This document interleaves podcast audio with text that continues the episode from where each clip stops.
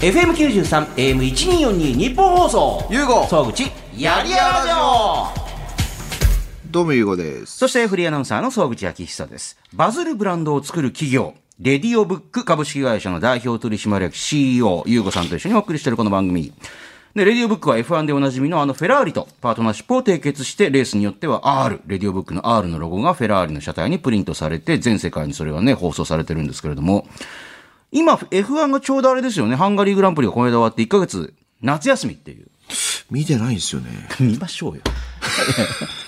あとこれあれですよ。レースによってはじゃなくて、全レースですよ。前列、こうはいあの、今シーズン出てますもんね。そはいええじゃあ見ましょうよ。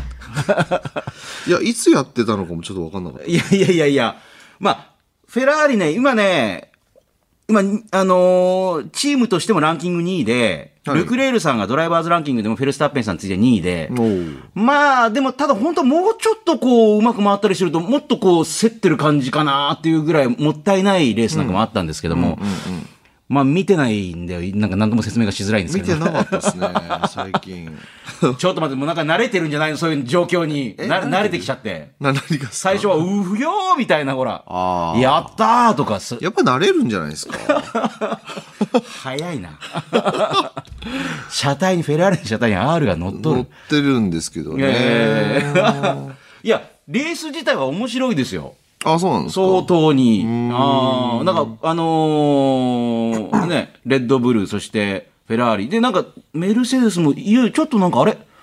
なんか最初にずっと調子悪かったんですけど、なんか調子、なんか上がってきたんですか？ちょっと上がってきてこれ後半戦に向かって三つどもえとかになって、こう、絡まっていくと面白い感じかな、みたいな。うん、うん、うん。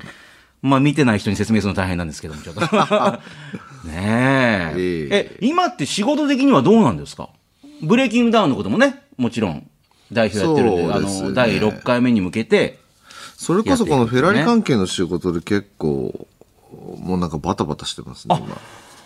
これ説明しますと、あのー まあ、フェラーリからそういうあの、廃材みたいなのを譲り受けて、それでリプロダクトする、はい。ね、レナセ商品をね、いろいろ作ってるんですけど、やることたくさんあってですね、あんまり見てらんないです。いやお互い頑張りましょう。あの、まあ、お互いベストを尽くしていいものにしましょうっていうね。はいそういうのもやりつつ、そうですよ。だから別になんかそのね、なんかあのお金余ってる、なんかそのお金持ちの道楽でなんかスポンサーをしてるわけではないので、はい、い。やだから、ユーゴさんがもう F1 が大好きだから、まあもしくはね、そういう人いるじゃないですかね。あの、サッカー好きだからサッカーのチーム買いましたみたいな、そういうほら、あの、アラブの富豪みたいにいたりするじゃないですか。なんかね。はいそこにあの、金でどんどんあの、いい選手を集めてきてみて、はいゲームみたいにウィーレみたいなみたいな。じゃないんですよ、ね。それができたらね、楽ですけどね。まあ楽かどうかしれないですけど。ああ。じゃあまあそういうこともやりつつ、で、ブレイキングダウンもいよいよ多分、もうちょっとしたら新しい情報も出てくるんじゃないかっていうね。そうですね。はい。出ると思いますよ。いろいろ。おお、そうですか。はいでも相変わらず、なんかまだ、あの、そこから派生した情報とかがまだね、ネットなんかにバンバン出てますもんね。まあ勝手に推測されたりとか、まあちポロポロなんかね、ミクルさんが YouTube で言っちゃったりとかっていうことを、うんはしょって拾ってなんか、いろいろ拾ったりとか、ブレイキングダウンで人気が出たこの人がなんか、あの、こういう動画をアップしたとか、こんなことやったみたいなのも、ほらね。そうですね。うんうんはい。それまた多分それは来週ぐらいとかに出てくるんじゃないかそうですねということですね。えーまあ、ただこんな話をしているとですね、えーリスナーの方はもう早くゲスト出せと。お今週は、そうです。まあ、前回も言いましたけども、この後、吉木りささんが登場するという。おまあ、ただ吉木さんは、あの、この後登場する準レギュラーのね、カリスマ保育士の T 先生はいはいはい。に、あの、子育てについて質問したいっていうことで。あ、じゃあ僕帰別ってた方がいいに、ですあの、やりやラジオに出たいってわけでもそんなないっていうね。じゃあ僕あの、うん眺めてます、吉木さんを。あ、あの、いろいろお世話になりましたっていう気持ちで、のあ ありがたい、ありがたい、ありがとうございますありがとうございますっていうね。お世話になりましたっておかしくないですか？今ちょっとさらっと流しましたお世話になりましたっておかしくないですか、大体そういう時は心の中で手を合わせながらお世話になりました。あああそうですねありがとうございます。はい吉木さんなんかお子さん連れてきてらっしゃるみたいで、実際ね。はいはいはいはいうん。だから、ど、そこのスタジオのドア開けると、はいめちゃくちゃ子供が暴れてる声するんですよ、なんか。なんか超元気そうなお子さんでしたけどね。ちょうどいいじゃないですか、T 先生いるから。そうですよね。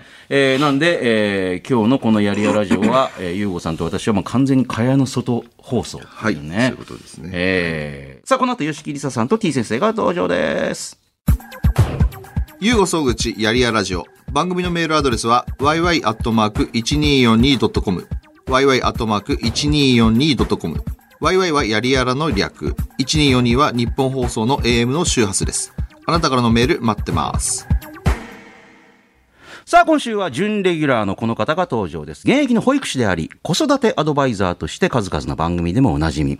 この間大阪でイベントをやったらもう人が溢れんばかりに来て、集客力を見せつけたという、準レギュラーの T 先生ですはい、よろしくお願いします。もうこれ絶対アピールしとるわと思って。俺呼ぶと結構あのー商業施設に人集まりますよ的な。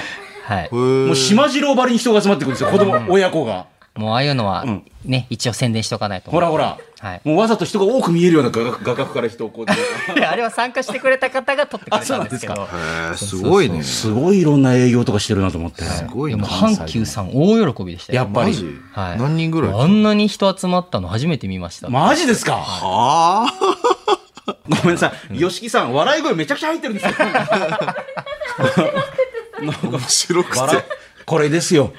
この笑うことによっても、や我々乗せて、我々なんかも手のひらでコロコロコロコロコロ転がされたこれが愛されキャラですよ。えー吉木りささんです。よろしくお願いします。よろしくお願いします。お願いします。なんでかと言いますと、あれ、吉木さん、T 先生に子育て的なことを相談したいみたいなことが最初あったんですよね。なんか別にこの番組に出たいって気は全くないわけですよ。さらさらないゆうごさんのこと見ても誰だこのなんかちょっとごつい人はみたいな。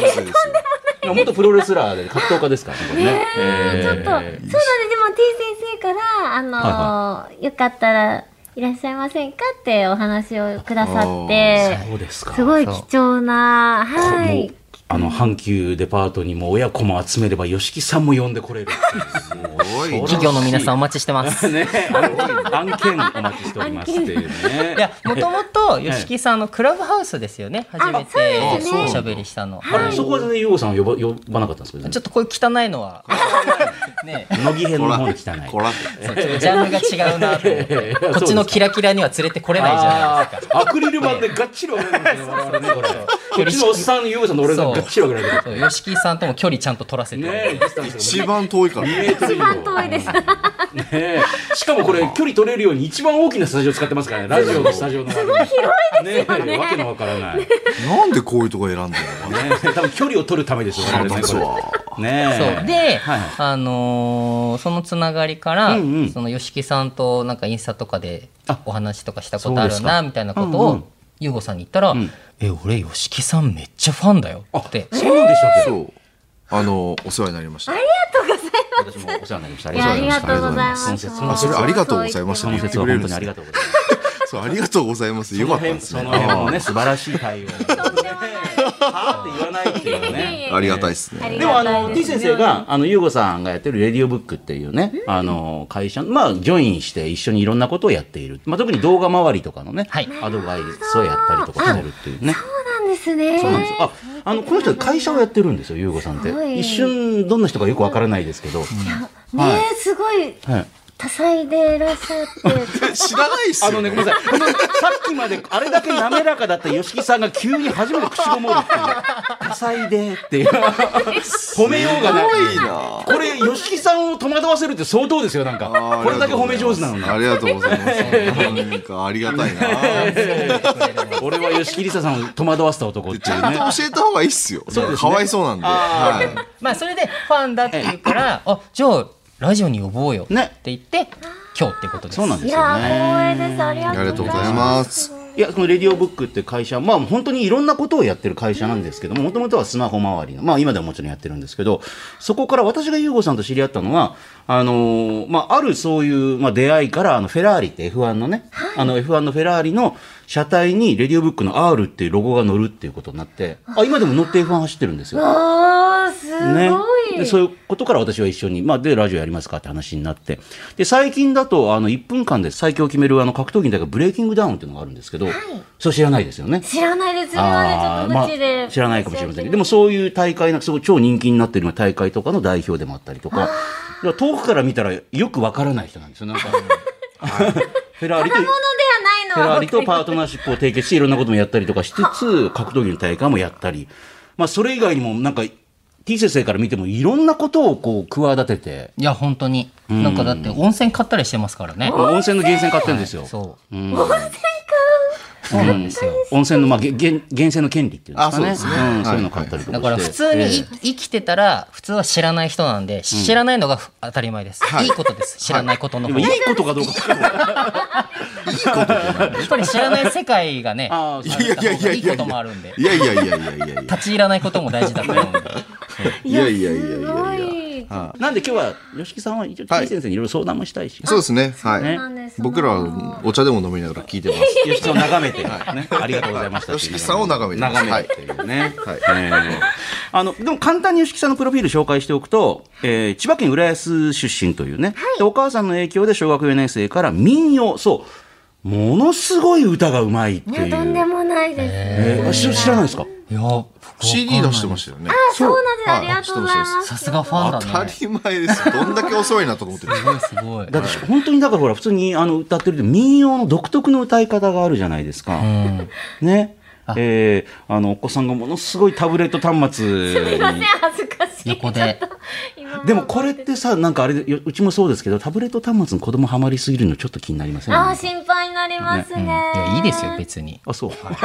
そうですか？ああーすご僕もいいですよと思ってます。あどどそうですか？いやおでもあんまり私は気にしないですけどやっぱ嫁とか気にしますよね妻とかがなんか。じーっとあまりにもほら子供って集中力すごいからぐーって見てるかそうら。なんですよね。結構大丈夫かみたいな。うん、でぐーっ近くでこうやって見るから。いやでも僕思うんですけど、ん別に親御さんたちも不用意に見せてるわけじゃなくてもう今ちょっとこれに頼りたいなっていう時に見せてるだけだからそうですね。外出時とか本当助かってますね。別にいいと思いますけどね、大暴れしそうになったらとりあえずこれを預けてそうなんです。電車の中とか、すごい助かってます。電車乗るんですか？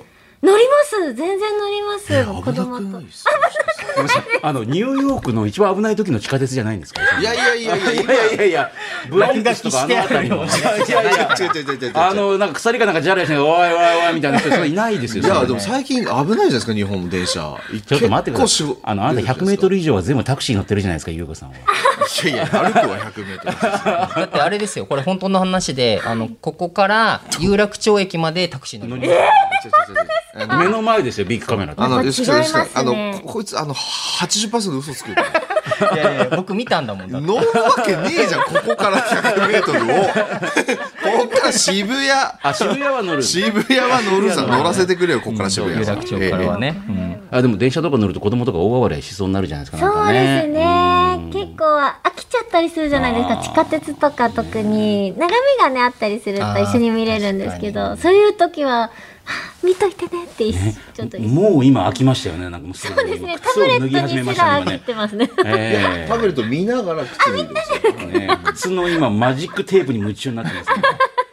いや、ありがたいですね。もう連れて、うんいやいやあの、行ってもいいよって言ってくださって。今おいくつでいらっしゃるんでしたっけ？お子さんもうあの10月でえっと3歳になりますね。はい。そうなんです。イヤイヤ期とかってどえさ何歳？どど早いと1歳半ぐらいからはいうんもう今絶賛そうなんですか？もうイヤイヤ期ですね。どんな感じでこうイヤイヤ朝起きて「おはよう」って言ったら「嫌だ」とかおはよう。いや朝一発目の「嫌だ」いなんただきますかもうちょっと哲学的ななんか 確かに。確かに。おはようは否嫌定するっていうはい。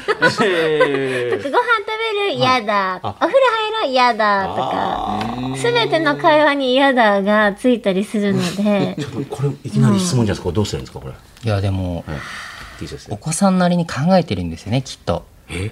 だって今まではねそれこそ「あーん」って言われたら口開けて食べて「ほら万歳」って言われたら着替えて「ほらお外行くよ」って言ったら「うわー」みたいな感じで言ってたのが「あれ？私これ本当に今ご飯食べたいの?」って気づくわけじゃないですか。それさっきの哲学的な話と本当自分自身の存在みたいなのをこう意志みたい自な我自我に自我が。気づいてああ、確かに。あれなんか言われるまんまに口開けて食ってるけどこれってとかと思っちゃうわけですか？あれって自分が食べたいもの食べてるわけじゃないとか自分が着たい洋服着たいタイミングで着てるわけじゃないとか。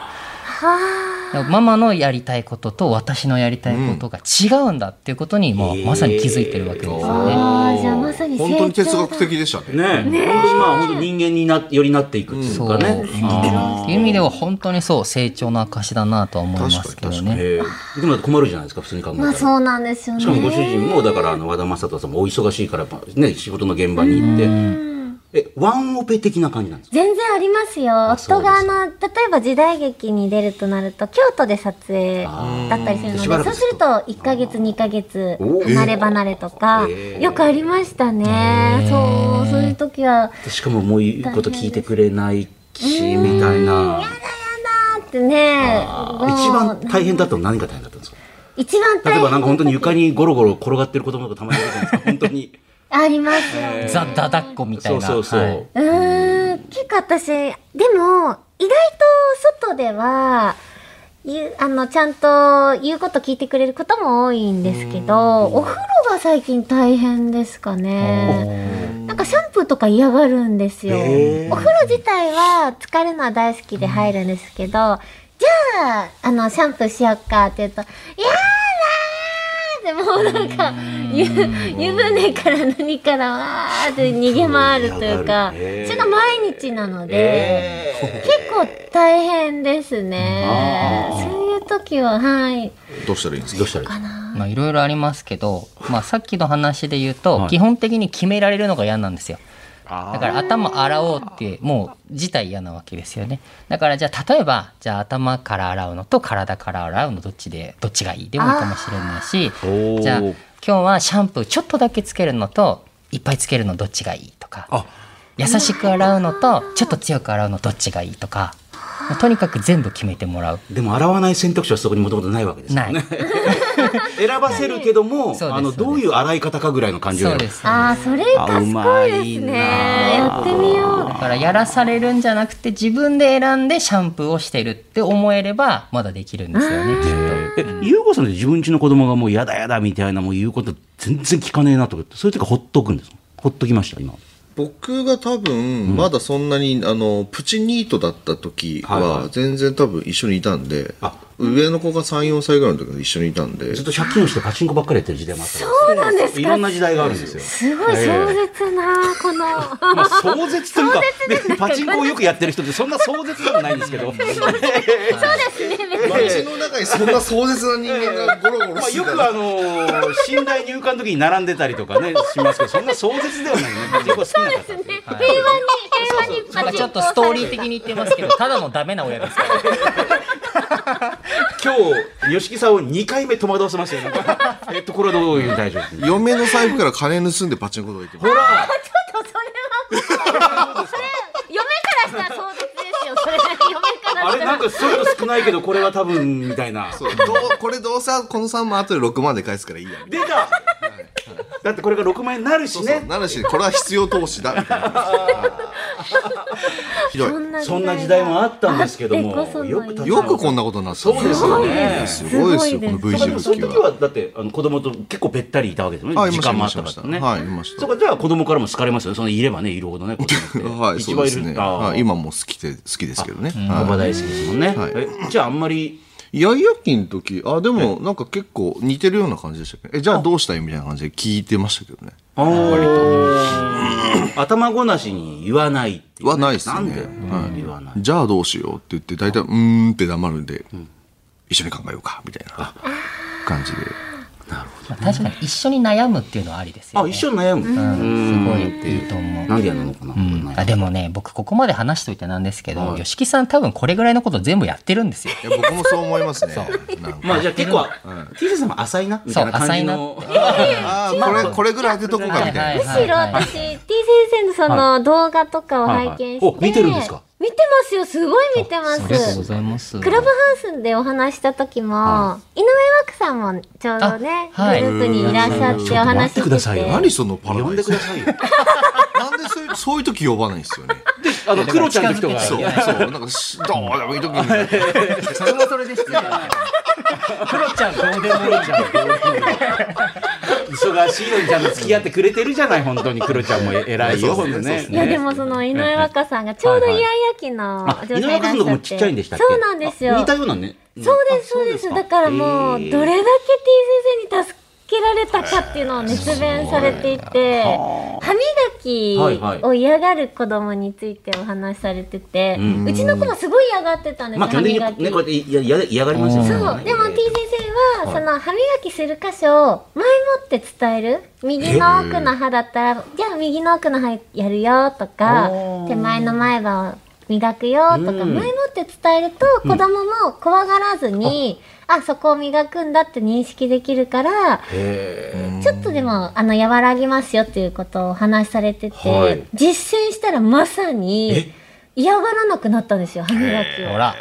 すごい。本当助かりましたあの時も。劇的に変わった劇的に変わりましたね、まあ向こうからしたらなんかあの棒の先に毛がついてるものがぐんぐん口に入れてくるからなんだよとかっていう気持ちになるかもしれないですね。まあ、そういうのが怖いんですよね。ねやっぱり。ええっていうね言われてみれば怖いですもんね。どこどこをやるよって、はいうん。これは歯医者さんとかもみんな同じこと言っててやっぱり。あそうですか、はい、僕たちがお医者さんにやってもらう時もいきなりガチャガチャはされないじゃないですか。次あのこっちやりますよって言われると安心しますよね。確かちょっと死にますよとかね右の上やりますけども。ね。あそうか。確かに宣言してから言い。まお前のここをやるぞっていうことやった後にニーンってきますもんねなんか じゃあそれでも信信頼しても。いやもうそれ以外もですね本当に勉強になっています。いつから知ってたんですか？そのクラブハウスの前ぐらいから噂を聞いたり動画とかおすすめ動画で出ていたりしていたので。子育てを見るとやっぱ関連でいろいろねそうですね。ああーなるのほど本も読ませていただいたり。本も買っていた。すはい。いません何かいら。やいやいやいやいやとんでもありがとうないです。ございます。え吉木さんなんかもっと他にこう T 先生に聞いてみたいことだったりとかあとそうではは、やっぱり私、今、悩みなのはトイレトレーニングですね。ちょうど3歳にもうすぐなるので、おむつが？おむつを卒業させたいんですけど、アンパンマンのトイレのおまるとかを購入して、ほら、アンパンマンに乗ってごらんって最初はよく乗ってくれたんですけど、じゃあおむつ脱いで、うん。おしっこしてみようかって言うと、やだ。やだって。それからアンパンマンの、その、おまるに全く乗らないようになっちゃったりして。母親は私にこう乗せることによって無理やりこうおしっこさせようとしているっていう。そうなんですよね。またそれも無理やり嫌だみたいな。なんかあるんですか？なんかね。そうですね。ちょうどトイトレの時期とイヤイヤ期って被るんで、そういうのありがちですね。はい。えじゃあ今どうなってるんですか？トイレは。今はちょっとお休みしてるんです。まあどうしたらいいかなと思って、はい。一回、おむつを全部脱がして一日お家で過ごしてみたんです。そうすると絶対はいにおしっこをするって認識が出るじゃないですか。ねで、あ、おしっこ嫌だなって思ってもらえたらいいなと。だけど、普通にソファーにちょっと汚してしまっまあねたりとか。でもそれもしょうがないと思ってやってみたらやっぱりやっちゃったなーっていそうなんですよねね。それで、事後報告というか、しっこ出たーみたいな。出たおしっこ出たで、みたいな感じ。でこんなおしっこがあそこに出てますよ。これは大変だぞと思って、あお休みしちゃってますね。ーこれは T 先生どうするんですか？まあ、まず焦る必要がないというかトイレトレーニングに関しては焦ってももう絶対にうまくいかないんですよね。遅い子って何歳ぐらいまでおむつとかつけてるんですか最近って結構遅くって、ええ。そのいいか悪いかを置いといて、はいはい。もう4歳とか5歳でもいますよ。うん。へー結構4歳の子多いですね。あそうですか、はい。でもそうなると親も親がちょっと焦ってきたりして大丈夫かなみたいな感じよね。ただ最近あのおむつメーカー側ももうそういう状況分かっているんでその今までよりもさらに大きい XXL サイズとか展開しているんで、まあ、そこまでそういう意味でも焦らなくていいのかなとは思いますけど基本的にあの条件揃わないと無理なんですよ。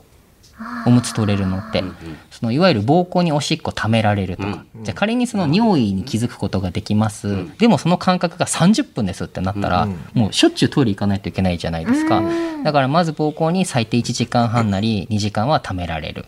でそれチェックするのは最初におしっこ出てからおむつ替えしてからどれぐらい経ったかなって確認すればいいですよね。でそれが最低1時間半。であとはさっき言った通り、まあ、今自分がおしっこしたいかもって気づけるこの尿意に気づけるかどうか。で最後に自分の足で、えートイレに行ってそこに座ることができるか、うん。あの保育園とかのトイレって子供用に設計されてるんでトイレ行っておいでって言ったら自分で行けるじゃないですか。でも一方でお家のトイレって行っておいでって言ってもそもそも高いから便座が自分で登れない、はいつまりまあ行きたいってならないんですよね。面倒くさいから。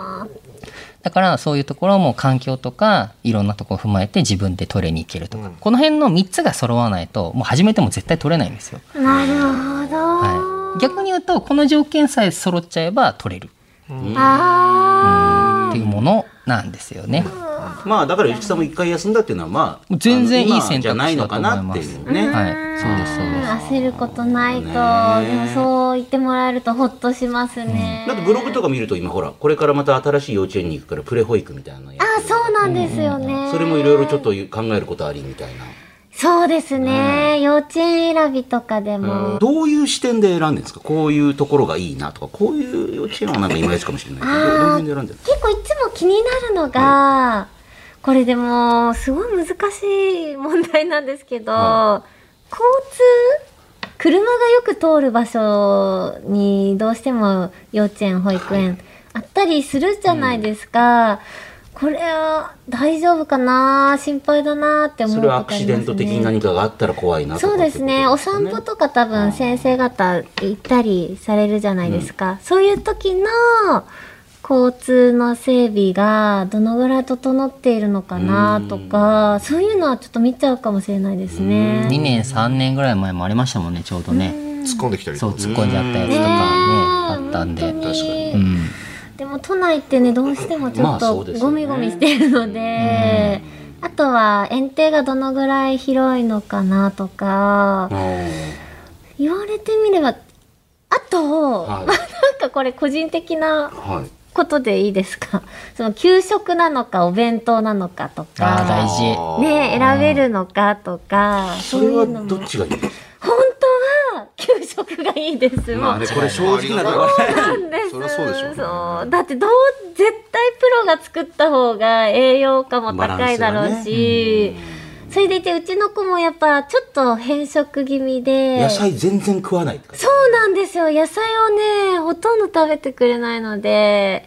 先生方どうやってね食べさせてくれてるのかなって思ってます。出番ですよ 野菜を全然食わない子供って。でもいますよね。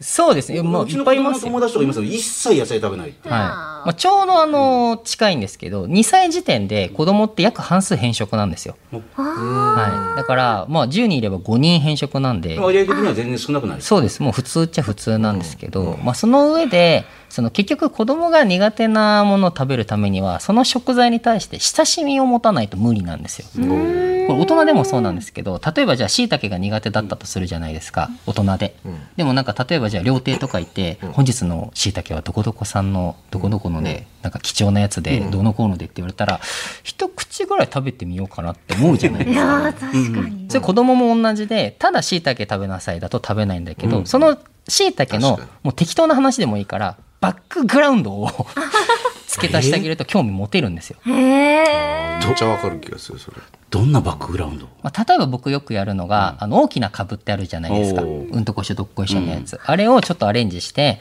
じゃあ今日はママとじゃあ先生と一緒に椎茸をでっかい椎茸を取りに来ました。うんとこしょどっこいしょなかなか抜けません。じゃあ誰に手伝ってもらう？じゃあパパとか言ってお話構築していってで最後ポーンあ大きい椎茸が抜けました。やったー。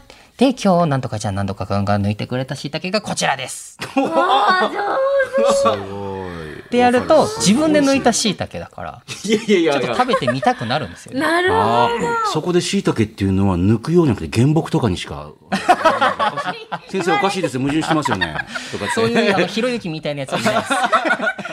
論破されるっていう。ね芯埋まってないんですけど、椎茸って。でも言うとあってなる。そうです。で、それもいきなり食べるんじゃなくて、あのー結局子供たちって調理前の食材ってそんなに見たことないし触る機会ないじゃないですか。だからもう飽きるぐらい椎茸見てもらって、匂い嗅いでもらって、調理前の椎茸ってこうなってるんだってやってもらって、で、その上でやって、ん。で、今日なんとかちゃんが抜いてくれて、しかもさっきあのいろいろ見てくれた椎茸がこれだよって言うと、そこで初めてちょっと食べてみようってなりやすいんですようね。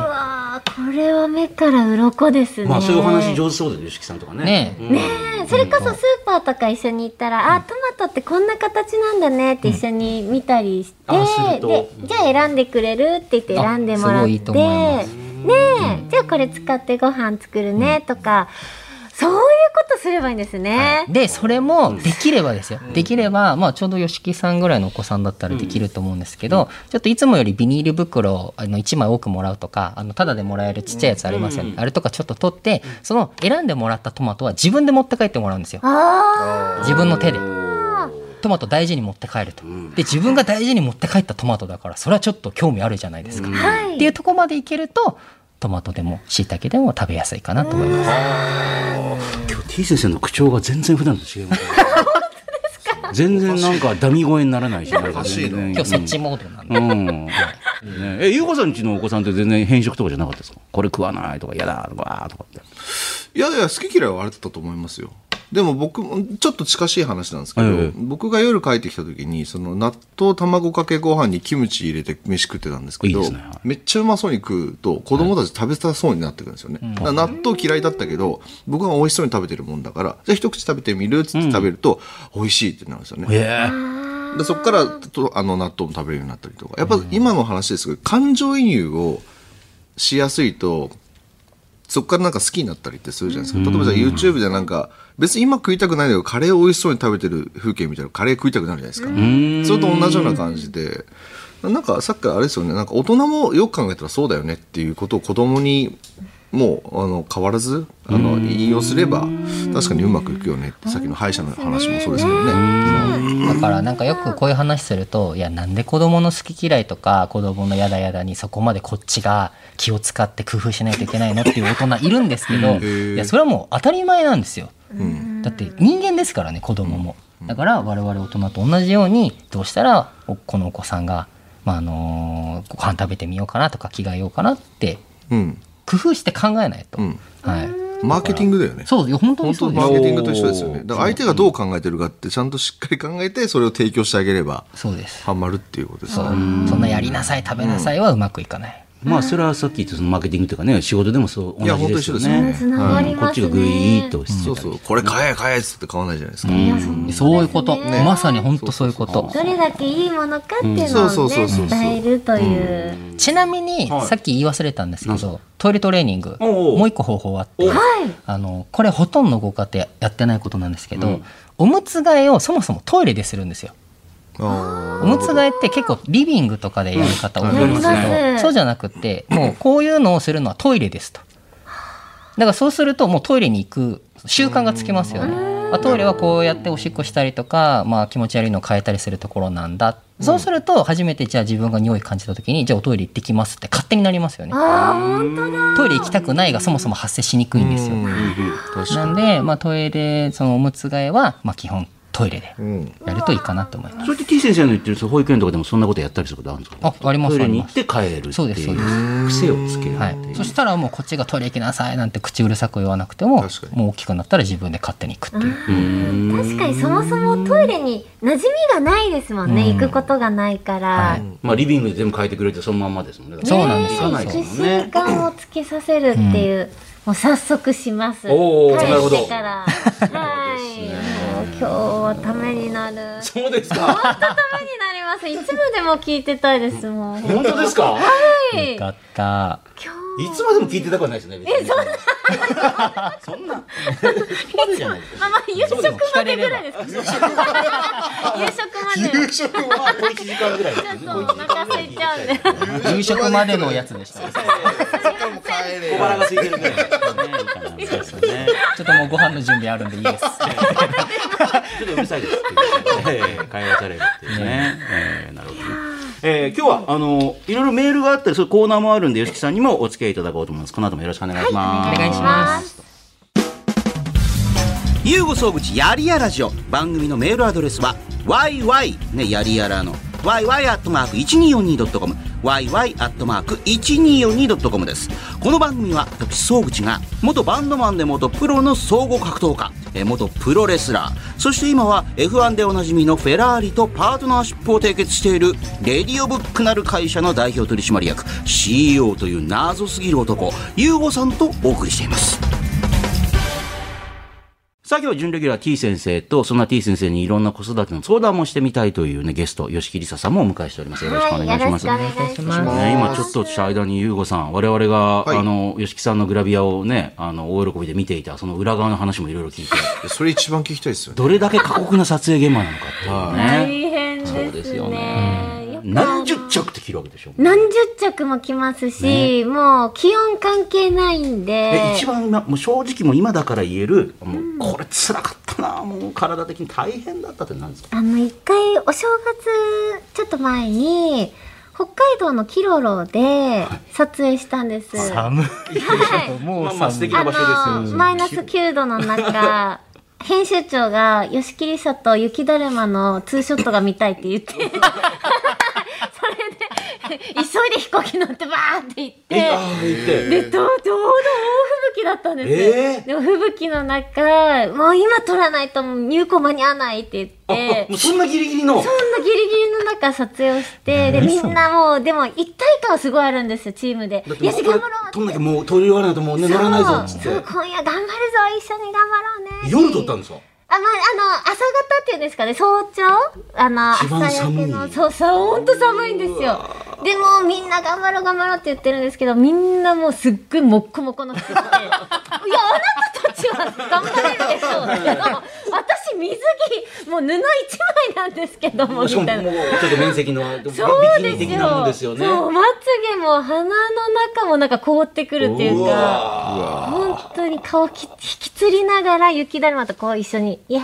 雪だるまに顔くっつけるぐらいの感じでそうです、そうです、ツーショットなんで。そうしかもだって笑顔じゃないとそりゃそうそうですよですいけないからえてかあすみませんあ、はい。そんな急に撮りましょうって言われてその、体というかそのなんかその水着になるわけだから常にそのなんか体型のなんですかねプロポーションをキープしなきゃダメなんですか、うん。そうですね。当時はすごく意識高く、常に筋トレ。あやってたんですね。あとは、あの、ランニング、ウォーキングをとか、毎日やってましたね。食べるものも気をつけて。いつ何時写真撮影があってもいいようにみたいいな。いいように。常にもう常にトップの状態でいるんで。すごいいやいや、とんでもないですよ。でもなんか女性としてポーラまあ男性もそうですけどちょっと太りやすい人とかいるじゃないですか。それは大丈夫ですか、そういう方もそこは当時は大丈夫でしたね。もうそもそもポージングが、ありえないポージングが多いのあれで。我々から見たら普通に見えるポーズでも本当は変なポーズ多いんですよファッションモデルの方とかも。しかもその、えななんですか？ねいや、吉木さん普通のポーズあんまないですよ。あんま見てないですよね。僕結構ウォッチャーだって見てたんで。ぼっちゃあり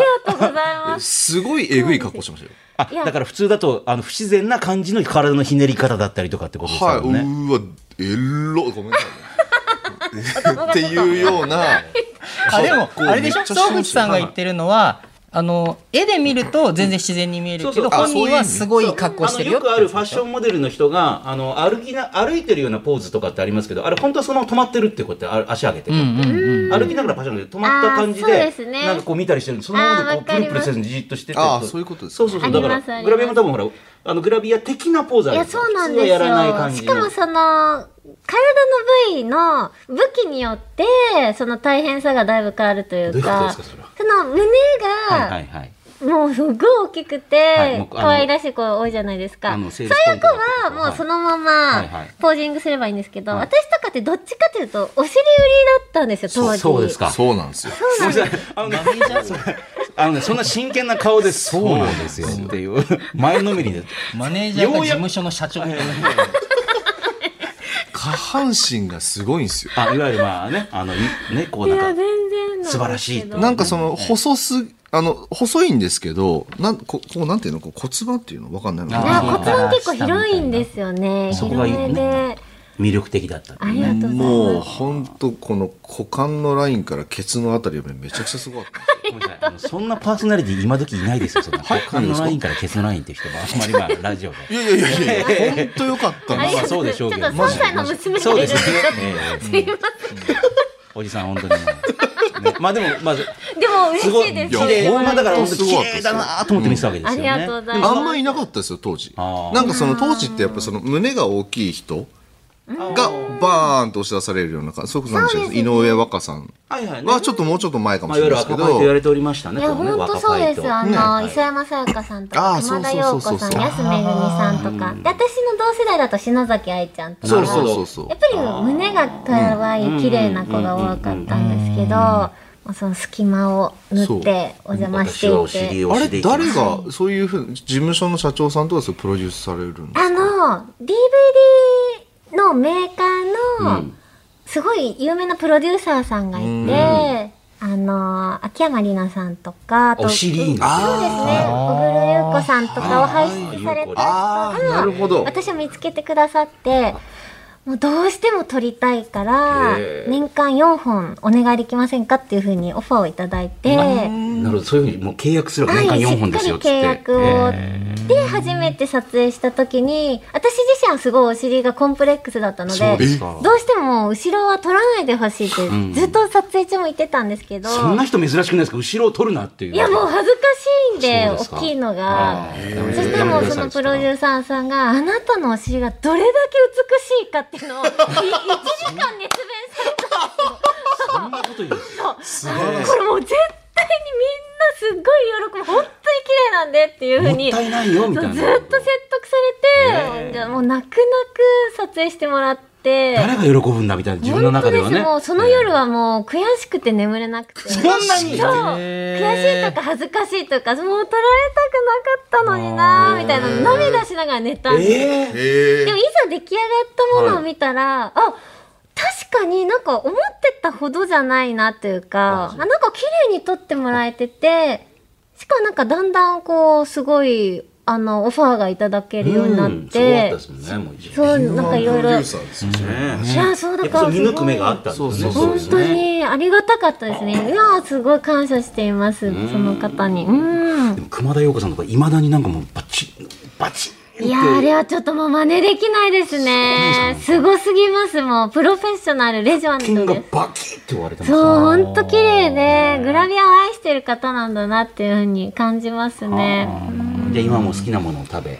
今も好きなもの食べちゃっても、妊婦なんですみません、まあまあみたいな。まあまあ、まあそれは言う取らないとね。えそりゃそうよそれはそうですね。えーでもお子さんはじゃあまたこの後お産みになった後はまたなんか一回戻してもう一回お仕事してみたいな。いやいやいや、グラビアもね、ちょっと。でもオファー絶対あると思うんですよね。なんかでもやんわり断ってるっていう。そうですね。ありますよね絶対オファーはね。やっぱりはい。ありますよね見てみたいですよね、ヨウさんもね。あ僕やりましょうかじゃプロデュース側でそうそうそうそうそう俺絶対生かしきれるいや、ごめんなさい。その謎の自信何それ？そうですか。はい。いや、俺今なんだかんだ実績もついたんで、あの、パチプロじゃないんで、ただの。はいなんだかんだ。いろいろプロデュースニートじゃないから昔のプチニートじゃなくて、今はいろんなあのバズるブランディングをする男になってるんで、すね。ええ。吉木さん、もう一回、任せてください。超バズらせたいっいう。だっててフ。ァンですからね。いや、嬉しい。一番わかりますよ、一番どこ取ったらいいか一番わかりますからね。なんでちょっと今下から見る角度つけないとええええ。僕も海パンでやりますよ。いやいやいや。俺も海パンでいきます。カメラマンいや。いやプロデューサー海パン嫌でしょだって。ブーメランパーティーみたいなええ。お願いしはます。い全裸お願いするんだ。ごめんなさい。吉木さん意志を強く持ってない。から今すご流せやすいタイプですからそうなんですよ。そうなんですか？なんかいいけるかもって思ってる 意外にあっさりよろしくお願いしますって言うのかなこの間言っちゃったけどそうです。かでもだって今お子さんね子育て大変ですけどもじゃあし将来的に仕事にもいろいろね、まあ、グラビアかどうかわかりませんけども。そうですね。子育て落ち着いたらまたもっと、はい、両立して頑張りたいと思います。そうですか。でもこうやって仕事現場とかにねちゃんとお子さん連れてきたりとかね、できるところであればね。環境がもうありがたいですね。本当に。うん。じゃあその辺をちょっと将来的にはい、進めてぜいただいて。ひぜひぜひ。お願いします。はい、はいぜひお願いします。い。や絶対お願いしない方がいいですよ。いやごめんごめん。一緒に仕事してるんじゃない？ですかなんで仲間割れしてるのこの男は動画撮るんで。あじゃあ僕が海パンか。う。ちら両海パンで。だあーそうだそっかからダメだよ。そうだね。じゃあ用意してお待ちしてます。さらっと願いった。えーじゃあ T 先生をねお迎えしてるね吉木さんもねいろいろ子育てのこともね悩悩んでることもあるということでやっぱりじゃあいつものコーナー行きたいと思います。こちらです。あったらいいな。こんな保育園えー、吉木さん、こんなコーナーがあるんですよ。お子さん預ける保育園に対して誰もが抱いている要望、理想、不満をメールで募集して、こんなのあったらいいのになーという、まさにね、吉木さんも思ってらっしゃることあるかもしれません。ね、こんなとこあればいいんだけどもな、ここもうちょっとどうにかなってくんないかな、みたいな。今日これがあります。横浜市のマスミンさん、ありがとうございます。定期的にキャンプさせてくれる幼稚園があったら嬉しいですと。夏だけではなく春夏秋冬キャンプの良さや大変さが体験できていい教育になるんじゃないかと思いますっていう。キャンプ。それしかもはこれ連れてってくれってことですかねじゃあね。いっぱいある。あいっぱいある？いっぱいありますよそういう保育園幼稚園は。えテントにと泊まってみたいな？そうあの例えばそうだな。うちの知り合いのとかだと,、うん、と軽井沢に行ったりとか、豪華なとこですねそりゃ。そうそうそうそう。川口湖の方行ったりとか。もちろん私立のね。あそうですそうです。はい。あるありますよ。そういうの。しかもえー、と幼稚園の先生保育園の先生が連れてくんじゃなくてもうそこのプロに任せるみたいな。ああ一番いいですね。そうです。もう軽井沢のプロ川口湖のプロにもう子供たちを任せる。でそれに先生たちが頑張ってやってみるとかじゃなくてそうです、ねそれにまあ何人か、まあ、子供たちをしっかり見る係として先生がついていくみたいな、はだから基本プログラムはもう全部プロに任せるみたいな。そっちの方がいいんですよ確かに絶対いいその。そう、いつまでもなんか先生がやってもねなんかうまく火つかなかったりとか、ね、あるじゃないですか。見よう見まねでね。そうそう。まあそういうのもいいと思うんですけど、ねちゃんとプロにやってもらった方がね、いやそれはいい。あそうですか。えそれでも親御さんも一緒に参加するっていうことですか？あそれ選べます。あはい。あのといへいけない方が多いですかね子供だけ。あそうなん子供だけ？子供だけ、普通考えたらね3歳4歳とかで大丈夫なの、ねとかってね。ドキドキしますよね。うんまあでも多分自分たちよりも、えー、バッチリなプロがそこにいるんですもんねそうです、そうです。ここはだからもちろん危ないよとかここここは大丈夫だよみたいなところいつも分かってる人ですそうよねそうそう。そう、でもそれ、ゆうこさんの考えてもそうですよね。でもちゃんとしたプロに任せた方がいいとこ任せた絶対その方がいいと思います自分で頑張っても自分でできないこといろいろあるからみたいな。うん。確かに。うん。それいいかもしれないですね。え。ー。え、でも春夏秋冬ってどうですか、これ？冬とか相当厳しくないですか、これ？ああまあ行く場所の工夫じゃないですかだから、おうーん、その知り合い南のそうとこではまあさすがに真冬はあんまりないですけど、なんか雪、雪だるまと仲良くしてる。まあ、吹雪いい冬とかないですけどそうですかうん、あのちょっと南の方行ったりとかねうん松見さん、こういうのあるそうです。これね、調べてみたらね、あるんですかね。はい、わかりました。えーこのコーナーでは皆さんからの理想の保育園、えーね、いろんな提案なんかもお待ちしております。では、続いてこちらのコーナーにも行きましょう。我が子の天使と悪魔えー、T 先生といえば子供たちのほっこりエピソードを詰め込んだ本、今日保育園でね、でおなじみですけども、子供というのは可愛い天使でありながら時には、うわーっていうね、なんか、悪魔と思ってしまう一面もあるということで。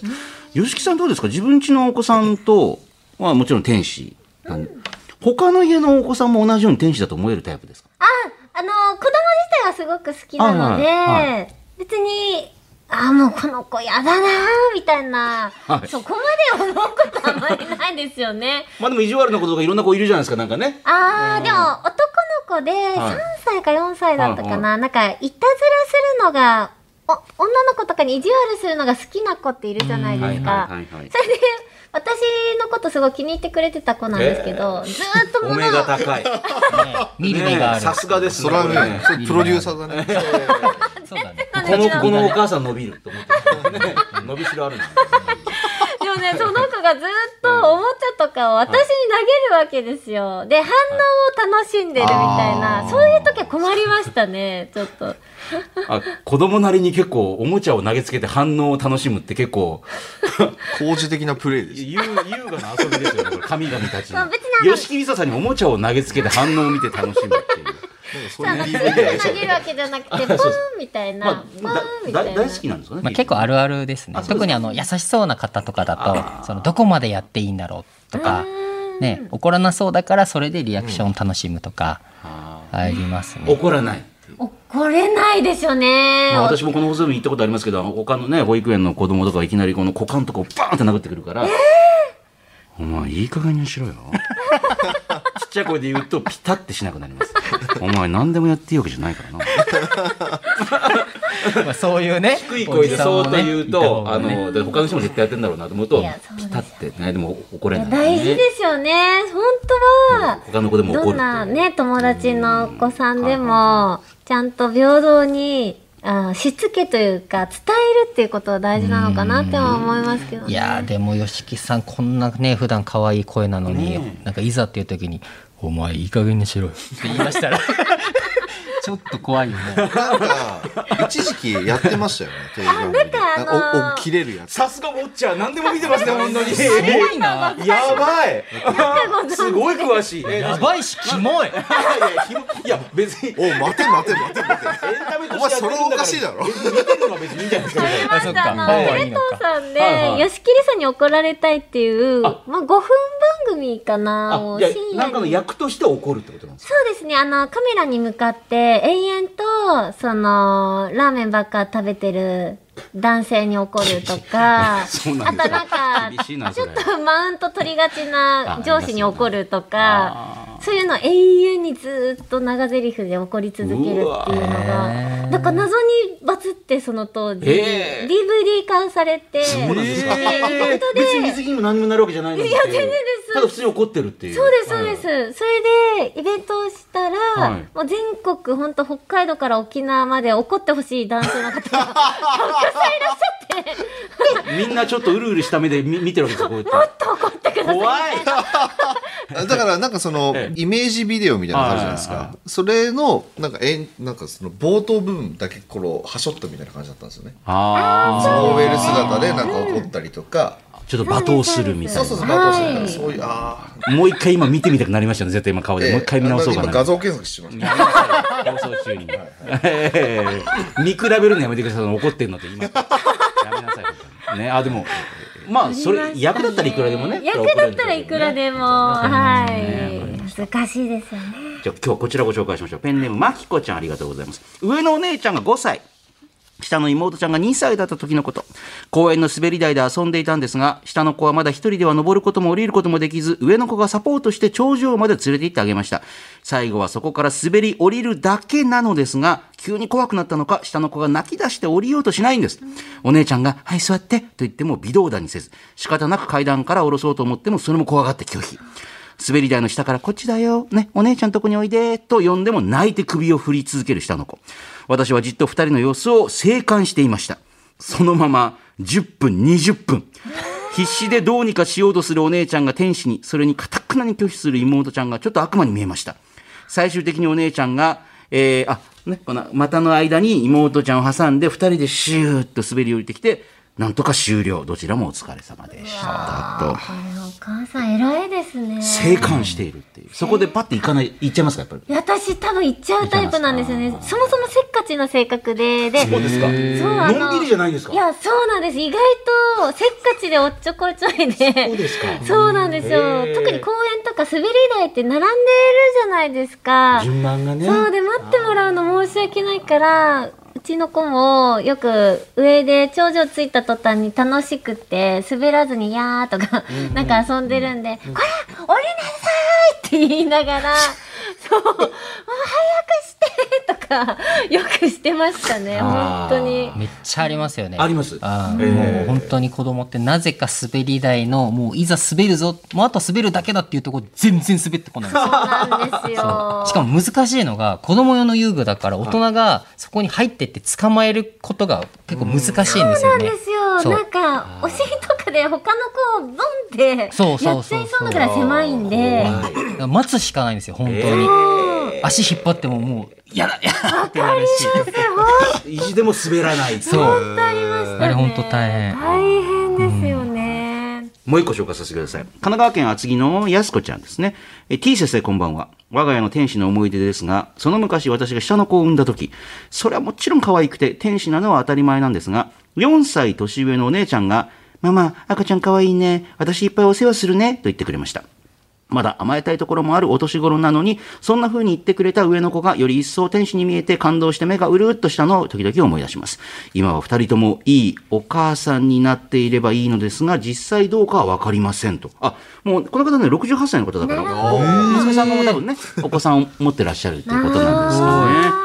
まあでもし、下の子ができると一気になんかお姉ちゃんになるとか言いません？どか。うなんですかね。あ、そう、そんな、でも一時的うんに逆にその赤ちゃん帰りしたりとお母か。さん取られちゃうみたいな。そうですそうです。はい甘えたいってなりますけど、そこ乗り越えればね、お兄ちゃんお姉ちゃんらしくなりますけど。私も悩みますね、そこは。はい。今もも赤ちゃんがお腹の中にいるんだよってよく伝えるんですけど、なんか知らないふりするというか。えー、ふんみたいな。あそこはあの見に行こうってそうしないんですか？しないですね。それより、どっちかというと、おっぱいに執着しちゃうというか、今までより。よく言いますね。おっぱいが自分のだけのものじゃなくなっちゃうっていう。うん。ですね。そうええっていう。あうん。もうすでにそういう感じになってきてるという。そういう。感じになってるので、なんか本能的に分かってるのかなって思います。もうするだから自分のまあある意味ねあのお母さんを取り合うライバルになるあの新しいあの赤ちゃん出てくるぞって思ってるってことなんですね。だから最初生まれる前は今のお話と真逆で もう僕お兄ちゃんになるの楽しみ早くお姉ちゃんになりたい早く生まれてきてほしいって意気込んでいた子に限っていざ生まれちゃうとまあまあまあできないあれできないやってやってってなりがちなんですよ。へそういうもんですね。なんかお友達の子供がその弟ができた時にお兄ちゃんだったんですけど4歳ぐらいの、もういろんなところからその哺乳瓶やらあのあのよだれかけやら探して全部つけて自分でこう 哺乳瓶ぐいぐい飲んでました。かわいい。ジョッキで生のみたいな感じ。でグイーッと哺乳瓶でグイーって。あーまあでも子供ってもう本当にこう奇想天外なでもやっぱりいろいろ考えてんだろうなって心の中では。そうですね。どうやったらママパパに甘えられるかなって考えながら、まあ、やってるわけですね。はい。えー、あの、このコーナーでですね、天使のね、一面、悪魔の一面、お待ちしております。yy.1242.com、yy.1242.com です。さあ、この番組では、いろいろなメッセージや質問、ネタを募集しております。まずは、ゆうごさんへの質問、ね、ビジネスの話なんかもね、ぜひあの、硬い話から柔らかい話までどんどん待っております。あと、コーナーもいくつかあります。まずは、あなたにとってスマホとは？あなたがいつ頃からスマホを使っていて、まあ、今主にどんなアプリとかね、どんな機能をよく使っているのか。そしてスマホはあなたの生活や人生に何をもたらしたのか。あなたにとって今、スマホはどんな存在なのかを教えてください。いまいちピンときてません。あなたが、それの何がいいのかいまいちよくわからない。えマイナー、マイノリティなんだなぁなんて思うことを、えピンときていない理由とともに教えてください。そして、ゆうごさんならいくらだったら買えますか？えーラジオの収録終わりでいきなり練馬に会社を買いに行ったりね、もうとにかくまあ面白いなとかね、いいなと思ったら、えー他人の借金まで肩代わりしようというコーナーもありました、この番組ね、ゆうごさん。えーそんなゆうごさんだったら、これにいくらまでなら出せるのかというお題を募集しております。えーゆうごさんならいくらまで出すのか聞きたいことを送ってください。さあ、さらに、これって我慢ですか？忍耐ですか？やりたくないことはやらなくていい。でも我慢はね、必要ないんだけれども、目的のための忍耐は必要だという、まあ、我慢と忍耐は違うんだというゆうごさん。あなたが日々の生活の中で我慢なのか忍耐なのかわからないなということを判定してもらいます。送ってください。そして、最近ね、準レギュラーになりました T 先生、カリスマ保育士ですけども、T 先生へのコーナーが2つございます。まず1つ目は、T 先生のあったらいいな、こんな保育園。えーあなたの保育園への、えー要望、理想、不満、ね、お子さんをね、あの、保育園に通わせている方、もし通わせていた方、えーメールで募集しております。理想の保育園の形をぜひ T 先生と一緒に探っていこうというコーナーです。そしてもう一つ、我が子の天使と悪魔。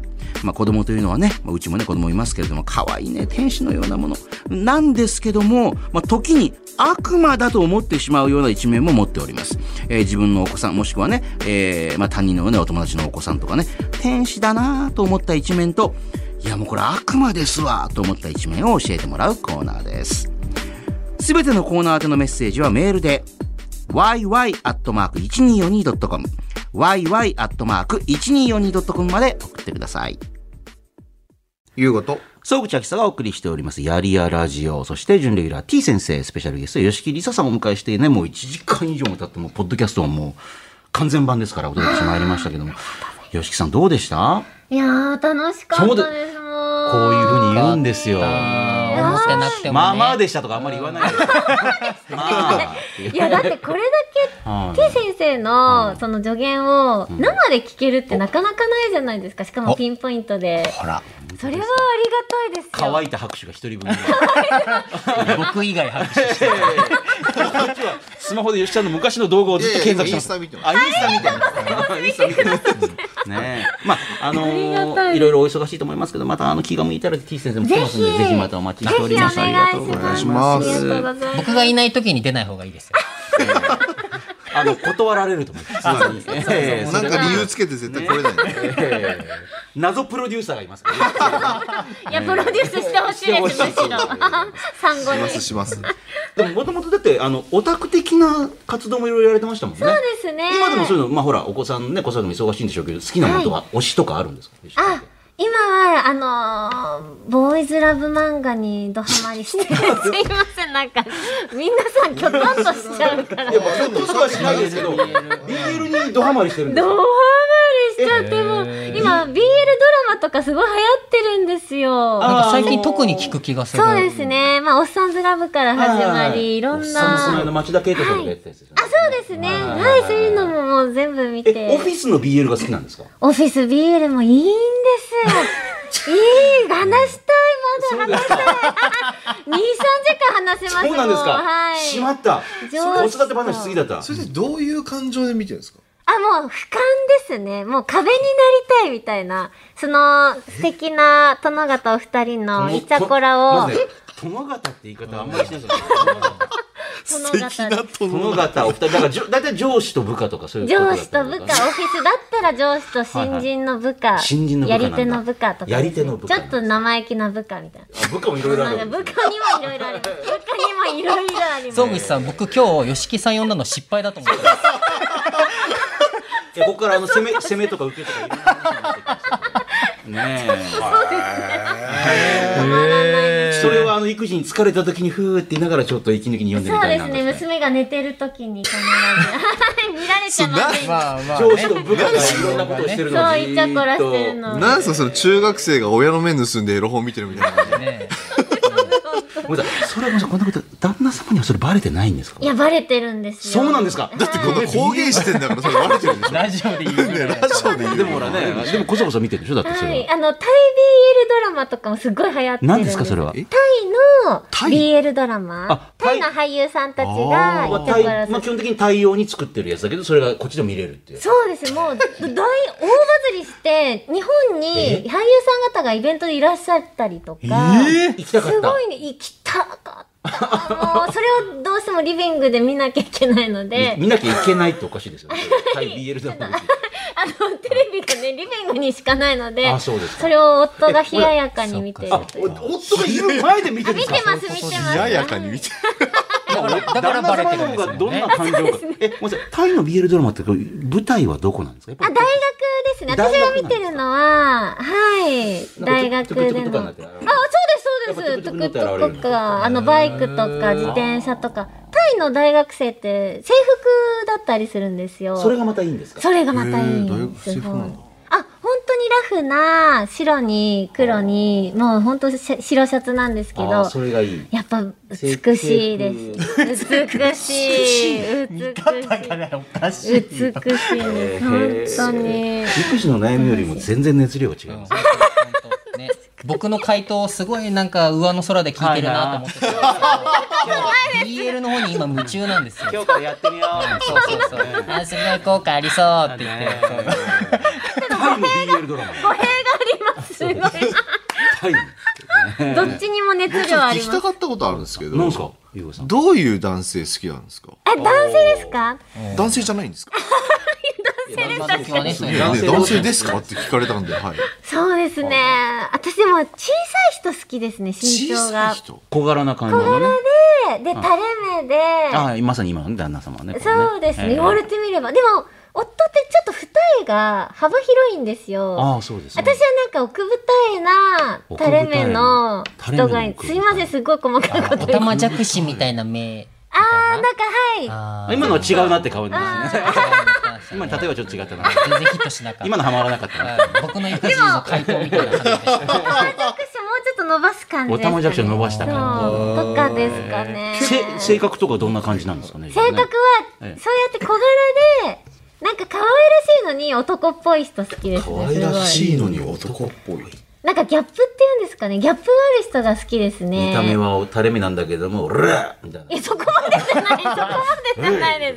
なんか声低くて。声低いんですか？可愛いのに。可愛い感じなのに声低いというか男っぽいってい結構うんですかねペルソナがはっきりしてるよね。なんか大体こういう時ってなんか優しくてみたいな。あ面白いわーんとしたこと言う人が多いのに、結構細かい。レンジがそう。狭い狭いんでしょ うね。ハマるのが。小さくてそうだからボーイズラブとかもそういうの見るとそこあのキャラで私はやっぱりしっかり見るのでなんか幅せ狭いんですよねヒットする漫画がだから皆さん多分いろいろ細分化されてますもんね。なんかね。あそうですね。細かく分かれてあ BL の中でもいやすごい細分化されてま私はこの中でもこれがあって。いう。すで逆に男っぽい見た目の方がなんかすっごい恥ずかしがってる赤面してる姿とかは好きです。それでやっぱギャップなんですよ。ねいける、それいける。まあ男っぽい外見。ちょっと恥ずかしさがデフォルメがすごすぎて。全く全くハマらなかった。もうちょっとナチュラルな方が。あまあ、恥ずかしがるに顔を隠すっていう一番やっちゃいけないなんか芝居が下手な人、えーあの吉木さんのそういうあの子育ての話だったりとかはね、えーブログ、はい。ね、あの最近でもなんかあの浴衣をなんかちょっと大きい浴衣で困ったなと思ったら旦那さんがねやっぱほらあの時代劇出てらっしゃるからささっとこう子供にアレンジしてくれてよかったっていうそうなんですよね。さす裾がっていう。の巻き方っていうんですかね。はい、すごい上手。うん、ありがとうございます。ね、でも見てくだささってやったのがなんかあの時代劇に出てくる、えー町人の子供みたいな感じになったからなんかそれはそれでどうなんだろうみたいな。村の子供みたいな。村の子供その1みたいな感じ。まあしょうがないね。そういう時代劇はそういうことなんですねい。いろいろ面白いんであのあインインスタなんかもぜひねインスタもねいつもご家族のねこととか書いてありがとうございます。そうでしたえー今日出てもらおうかと思ったけどもどっか行ってしまったな。あ、ですね。もう完全に飽きてしまいました。ラ ラジオというメディアに。えー失礼いたしました。もうええわえーというわけでお送りしてきました、ゆうご総口やりやラジオ。この地上波バージョンは放送から1週間以内なら、 radiko というアプリでもう一回聞けます。そちらもぜひ。そしてこの番組、ポッドキャスト、おおむね1時間を超えるフルバージョン配信中。こちら番組のホームページをはじめ、ラジオクラウド、 Apple Podcast、 Spotify など、ポッドキャスト主要サービスでも聞けます。ゆうご総口やりやラジオで検索してみてください。ほんじゃ、今週はこの辺で私、総口と、いうことそし。て、T 先生とゲストは、吉木りさでした。じゃあまた次回ありがとうございました。ありがとうございました。